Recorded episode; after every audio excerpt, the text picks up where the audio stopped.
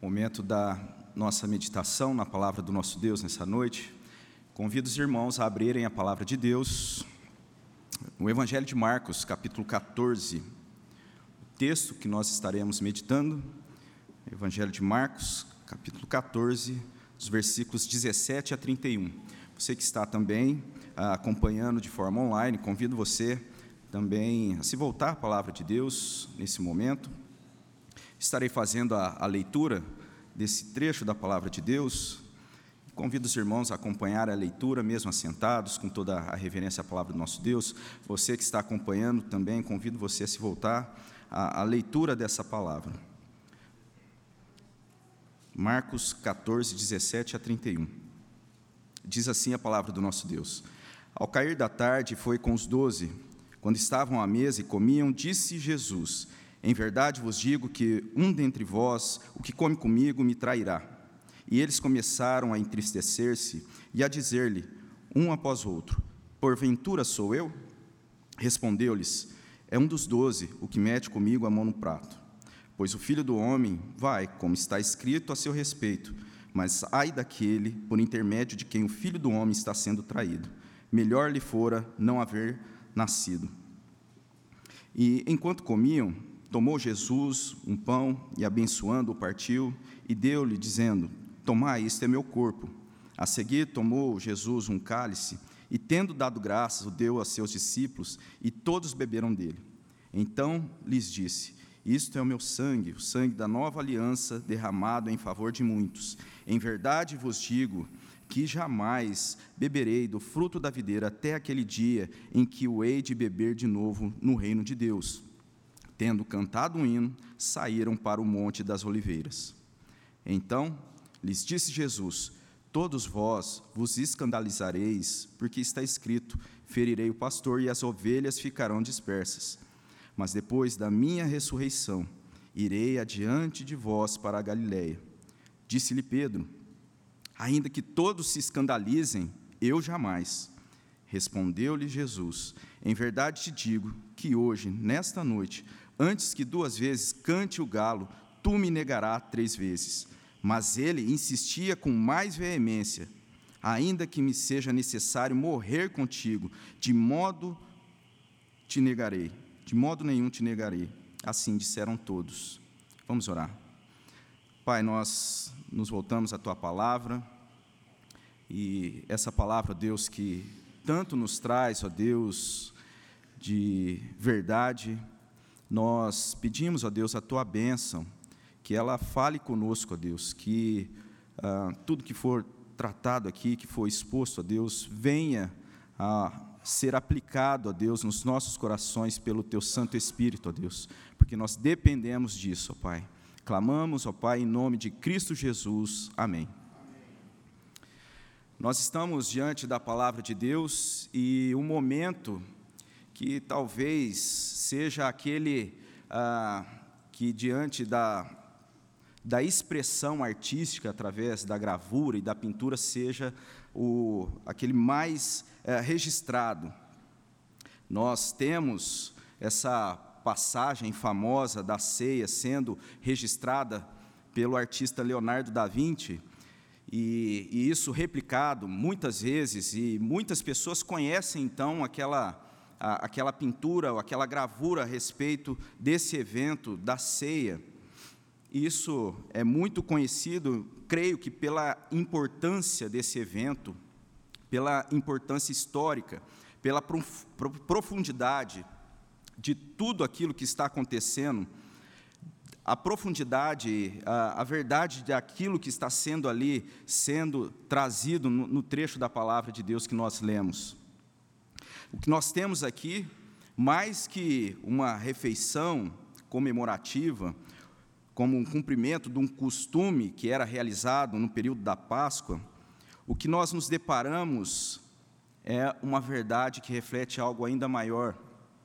Se nós temos naquele período e tudo isso que está acontecendo, e esse momento aqui que nós nos voltamos, voltamos na palavra de Deus, que está sendo aqui registrado na narrativa de Marcos, e nos outros evangelhos sinóticos também, o que nós temos é, de forma a se lembrar daquele episódio da libertação do povo da escravidão no Egito, e aqui nós temos a consumação daquilo que apontava essa verdade do Antigo Testamento, a libertação do povo do cativeiro do Egito, aqui nós vemos isso sendo tratado como a libertação, libertação ah, do pecado.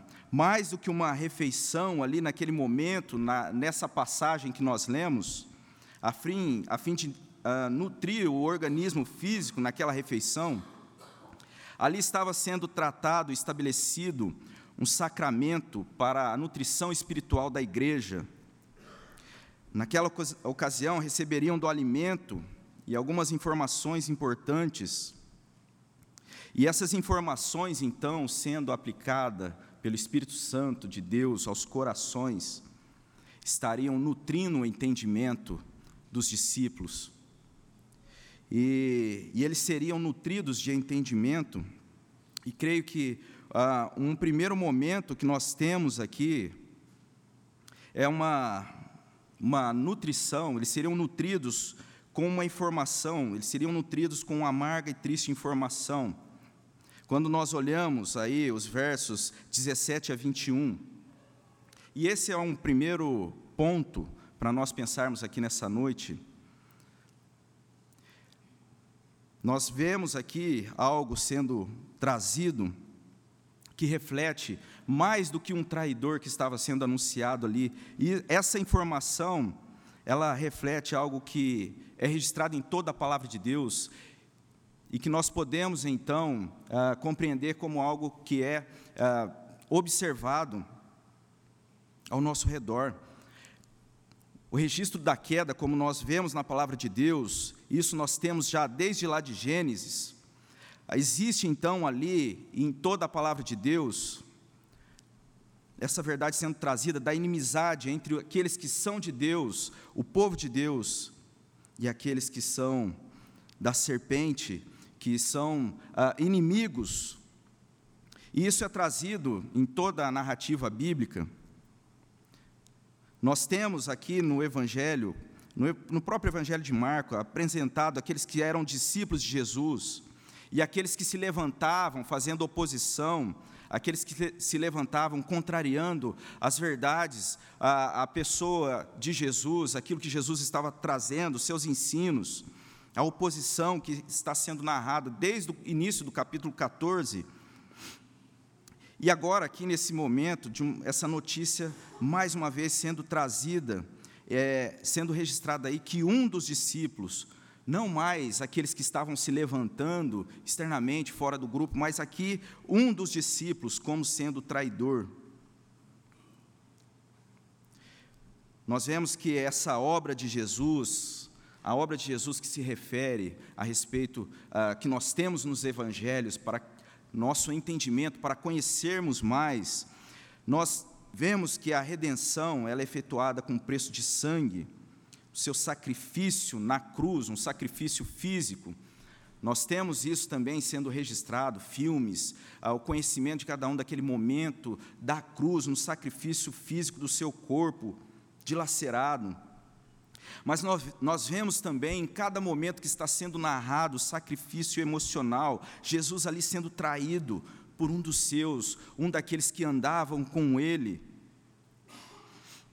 E isso tudo Jesus demonstrando na Sua palavra algo para nos fazer identificar-se conosco cada vez mais. Jesus se identificando com nós, sabendo de fato que cada um de nós passamos nas nossas vidas. Jesus experimenta de verdade aquilo que nós experimentamos, todas as angústias como seres humanos, porque Jesus era humano de verdade, ainda sendo Deus. E o que nós vemos aqui, então, nessa situação e nesse contexto, como primeiro ponto, é essa verdade, essa informação triste, amarga. Versículo 18: Em verdade vos digo que um dentre vós come comigo me trairá.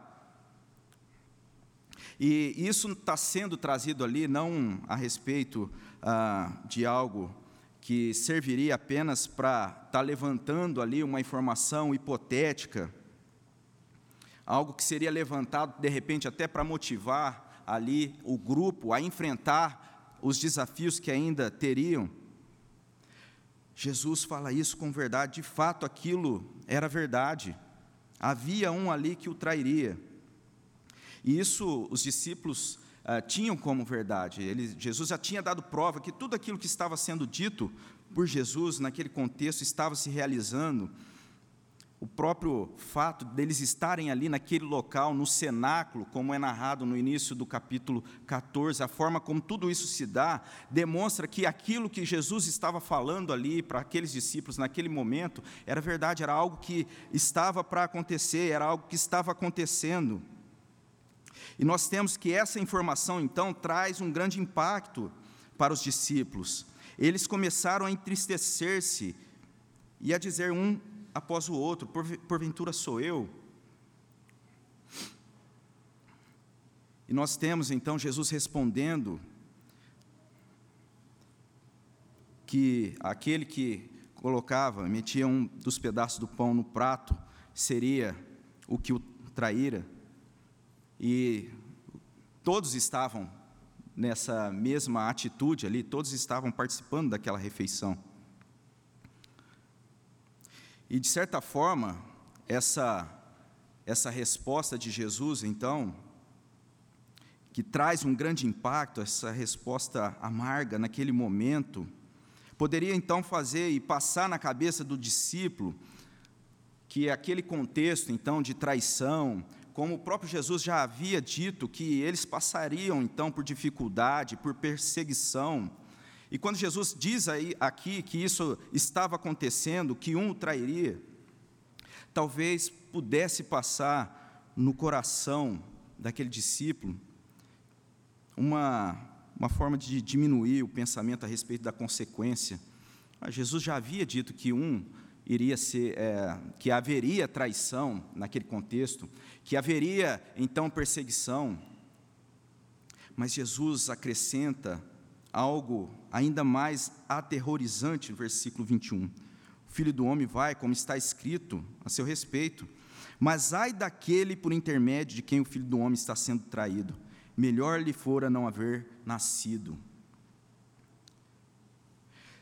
que nós podemos ver que se qualquer ato de desobediência gera consequência, a ponto de Jesus ser então o Salvador na cruz, ter que morrer para o perdão dos pecados, do erro, da desobediência, a participação direta naquela situação não seria algo diferente então, o que nós temos aqui são duas verdades que muitas vezes nos parecem contraditórias, mas que não são. Existe a, a responsabilidade humana, Deus é soberano nos seus desígnios, Jesus já havia dito que tudo aquilo haveria de acontecer, e mais uma vez Jesus está pontuando que haveria um traidor ali,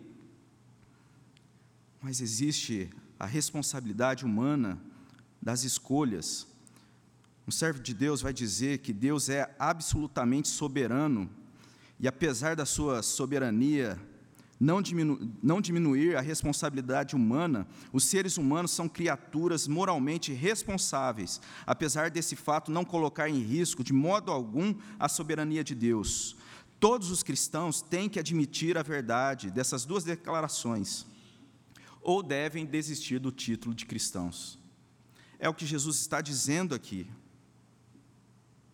De outra forma, nós temos sendo mostrado, e isso em cada detalhe, a soberania de Deus nos eventos acontecendo, a própria obra da redenção, mas isso não diminui a responsabilidade da ação rebelde de cada um daqueles que estavam envolvidos. Melhor lhe fora não haver nascido. O que nós temos aqui mais precisamente direcionado a Judas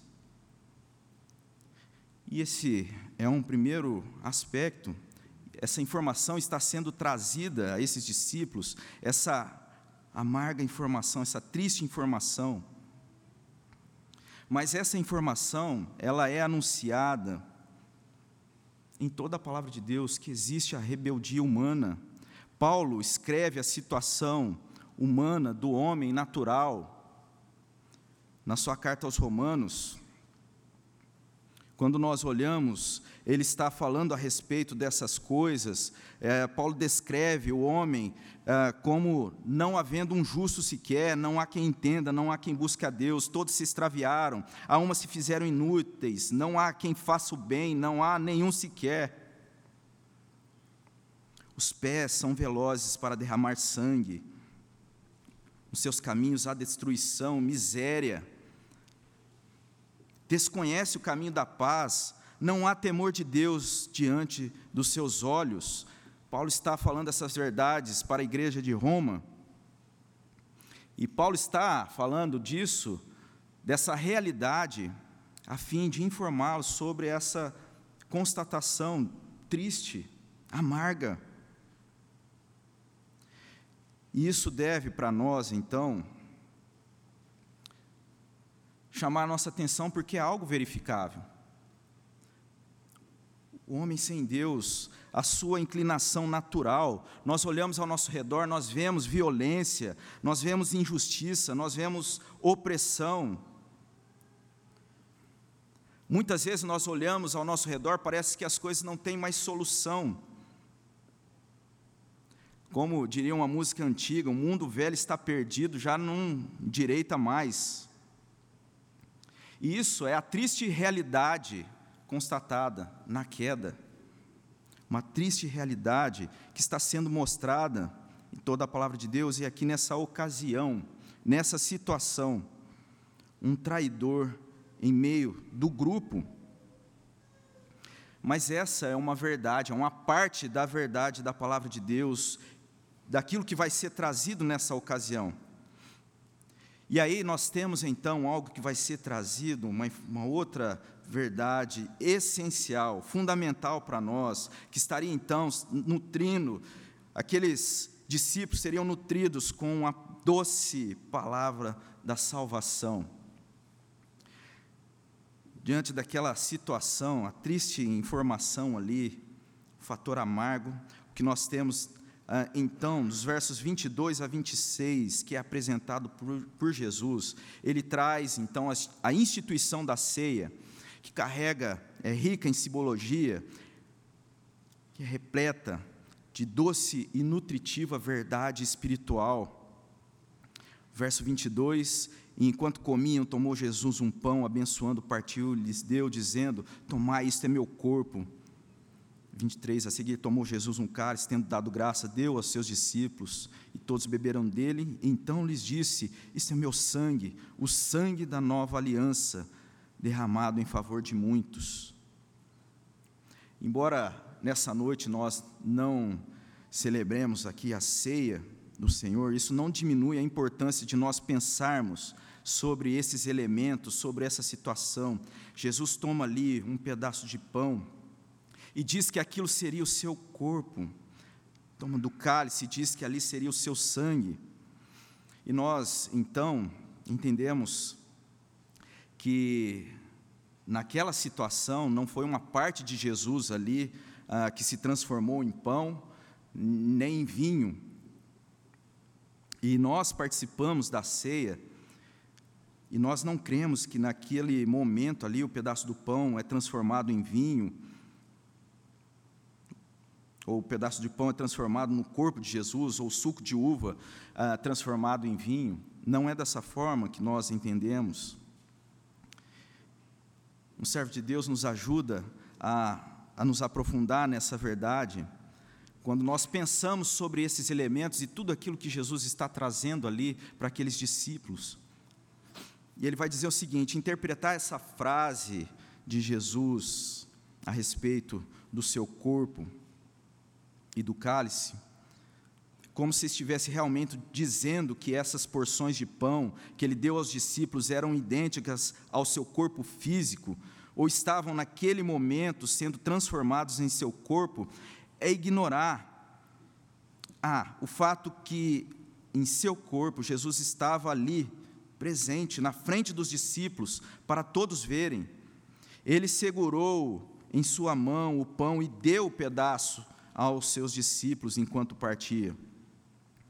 Corpo e pão eram claramente distintos e permaneceram assim. Não houve transformação de um no outro, nem assumiu as propriedades físicas e características do outro.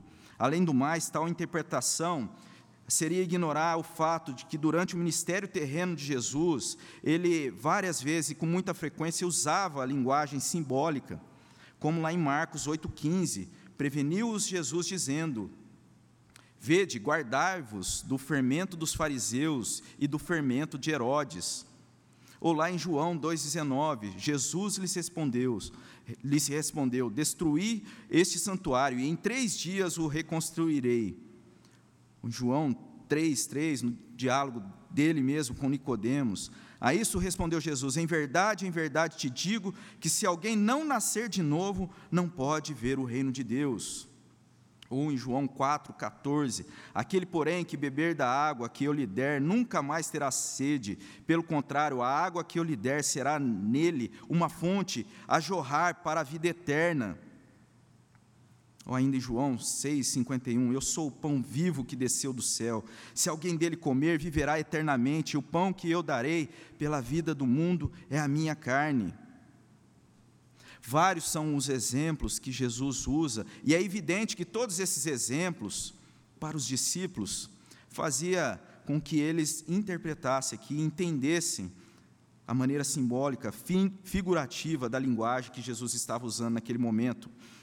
Mas o fato é que Jesus estabelece nesse momento, por meio desse símbolo, o sacramento, o sacramento, que haveria de ser o sacramento então, e a Bíblia responde: nós entendemos na Bíblia haver dois sacramentos, o batismo e a ceia. E nós temos ah, um catecismo antigo que traz a seguinte definição para sacramento: são sinais visíveis e santos. Deus os instituiu para nos fazer compreender melhor e para garantir a promessa do Evangelho pelo uso deles essa promessa é que Deus nos dá de graça o perdão dos pecados e a vida eterna, por causa do único sacrifício de Cristo na cruz. De forma a trazer mais informações a respeito dessa verdade dos sacramentos, dos sacramentos, nós temos no livro Os Primeiros Passos dos Discípulos, que é usado a nossa igreja na classe de novos membros, ah, quatro características dos sacramentos, dos sacramentos, são ordenanças institu instituídas por Cristo. São significativos em sua própria natureza, ou seja, quando nós olhamos para o batismo, reflete a purificação do pecado, e a ceia, a, a ideia de nutrir espiritualmente o alimento foram designados para serem perpétuos, quando nós olhamos a carta aos Coríntios 11, 26, porque todas as vezes que comerdes do pão e beberdes o cálice, anunciai a morte do Senhor até que ele venha. E ainda foram designados para significar, instruir, selar e assim confirmar, fortalecer, comunicar e aplicar, assim santificar os que pela fé os recebem e é nesse contexto, então, naquele momento, que nós vemos as palavras de Jesus: Tomai, comei, bebei do vinho, símbolo da nova aliança no meu sangue. Nós temos aqui essas ordenanças que demonstram a ação de Deus, naquele momento da ação de Deus que eles celebravam ali, a ação de Deus, lembrando daquilo que, Jesus, que Deus havia feito na história do povo, libertando da escravidão do Egito. Naquela mesma situação, nós vemos a ação de Deus sendo demonstrada, mais uma vez, um Deus que salva, não sendo lembrado a escravidão do Egito, mas a libertação da escravidão do pecado não mais a nutrição para caminhar no mar que se abre, mas a nutrição do caminho da cruz de Jesus, o caminho da salvação na cruz. E esse caminho estava sendo afirmado, reafirmado para os primeiros leitores do Evangelho. E mais uma vez, aqui nessa noite, nós estamos nos voltando a essa verdade, nos lembrando da ação salvadora de Jesus, o Salvador, na cruz, E olhando então para esse contexto, quando nós vemos algo que poderia não fazer qualquer sentido,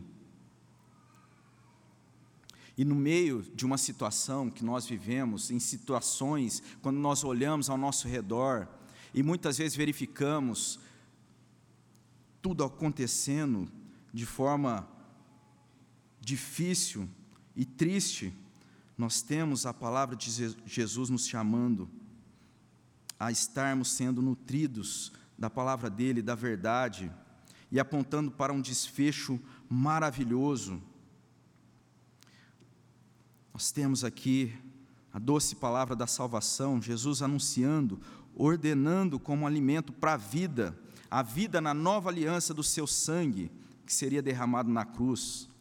Esse anúncio de Jesus naquele momento, depois daquele primeiro instante, quando recebem aquela triste informação.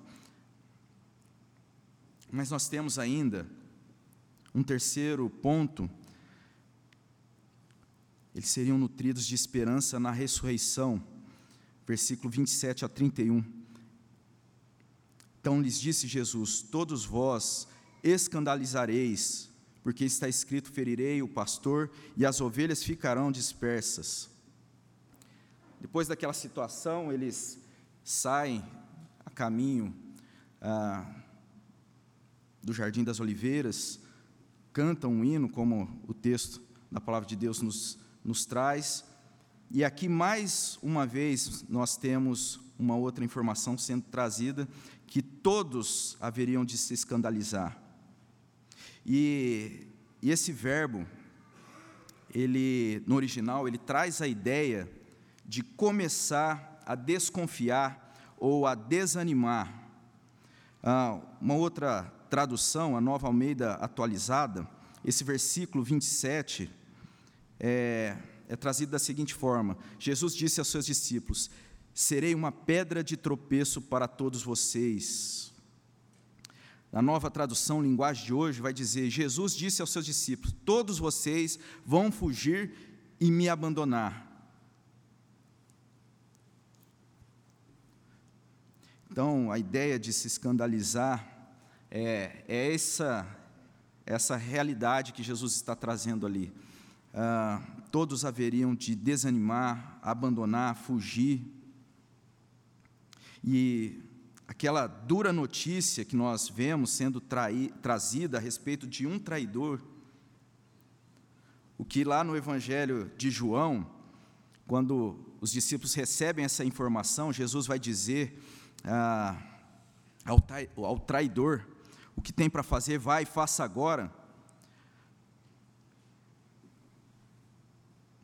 Nós vemos depois a palavra de Deus sendo falada aqui, trazendo a doce notícia, a palavra da salvação. Nesse momento, nós temos ah, essa informação, que não seria um traidor, mas todos haveriam de abandonar Jesus.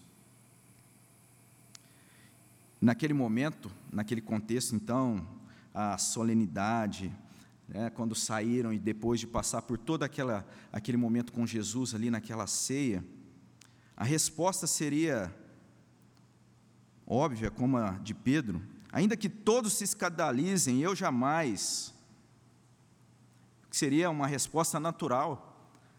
Eles haviam recebido a informação de um traidor, depois passam diante daquele momento com Jesus. Mas o que nós vemos Jesus dizendo a Pedro: em verdade te digo que hoje, nesta noite, antes que duas vezes cante o galo, tu me negarás três vezes. Mas parece que essa informação, essa resposta de Jesus, não parece trazer tanto impacto, e à medida que eles então insistiam com mais veemência, o versículo 31, ainda que seja necessário morrer contigo, de nenhum modo te negarei, e todos concordavam da mesma forma.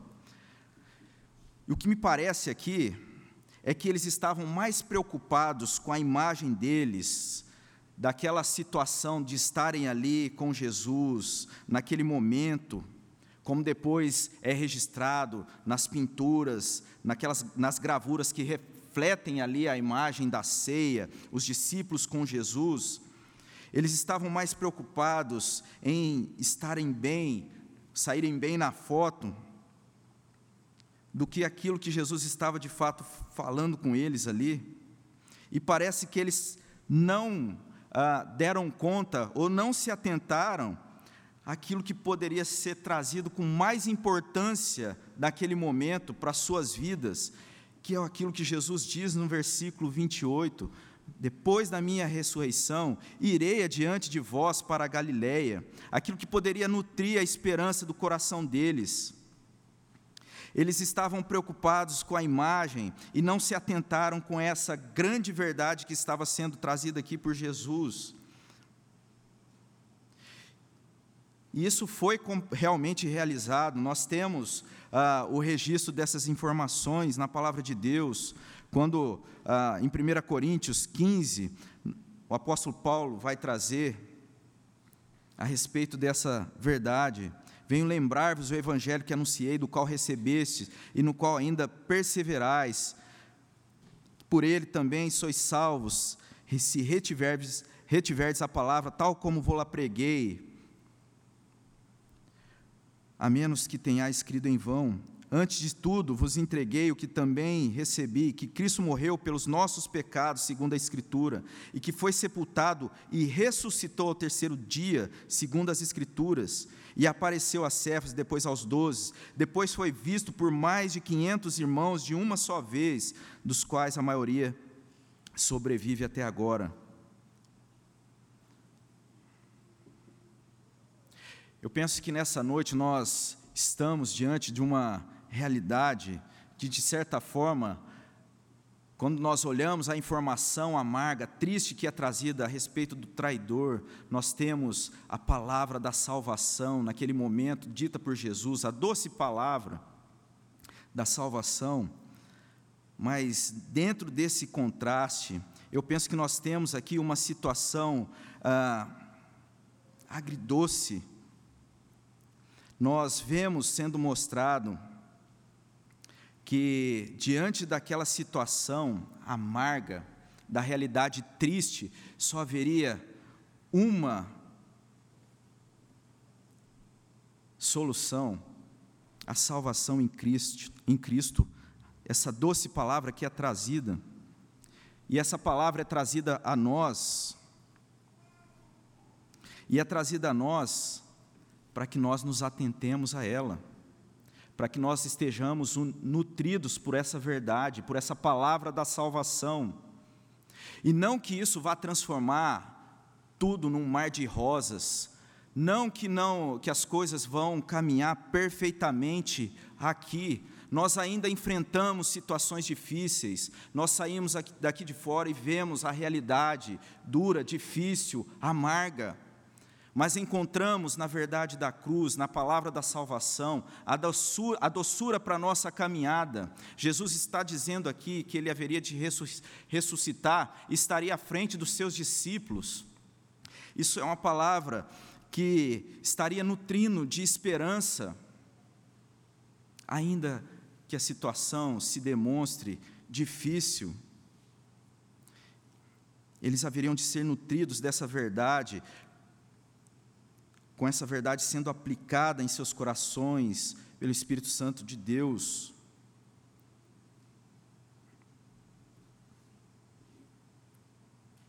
Nós temos aqui na palavra de Deus essa doce palavra da salvação, a palavra que é pregada aqui nessa noite, que é lida domingo após domingo, a palavra que está aí na Bíblia, que você pode ter acesso.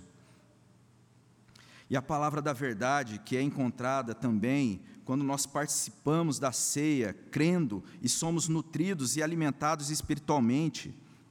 Não deixe de fazer isso, não deixe de valorizar dessa realidade da palavra de Deus. Você que é membro,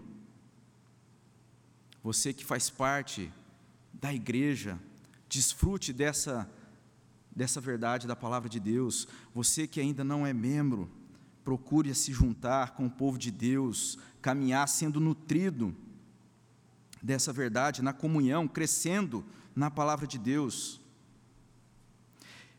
isso que está sendo trazido aqui a respeito da palavra da salvação, é uma palavra que está sendo aqui apresentada, exposta, é uma palavra para mim, para você, para cada um de nós, é uma palavra que nosso Deus nessa noite está aqui, então, fazendo uso dela, aplicando no coração, pela soberania dele, por meio do Santo Espírito dele.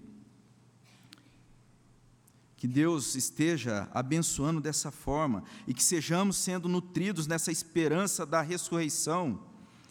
Nós precisamos nos lembrar dessa condição, da constante necessidade de sermos nutridos por Deus, para não tropeçarmos, para não desanimarmos. Que sejamos nutridos de entendimento na força do nosso Senhor Jesus. Que Deus nos abençoe nesse sentido. Vamos orar. Deus, nós agradecemos pela tua palavra, Pai. Pedimos, ó Deus, que o Senhor, ó Pai, abençoe, ó Deus, que essa palavra ela venha de fato, ó Deus, impactar, venha transformar, consolar, ó Deus, aos corações para a honra e glória do teu nome. Em nome de Jesus. Amém.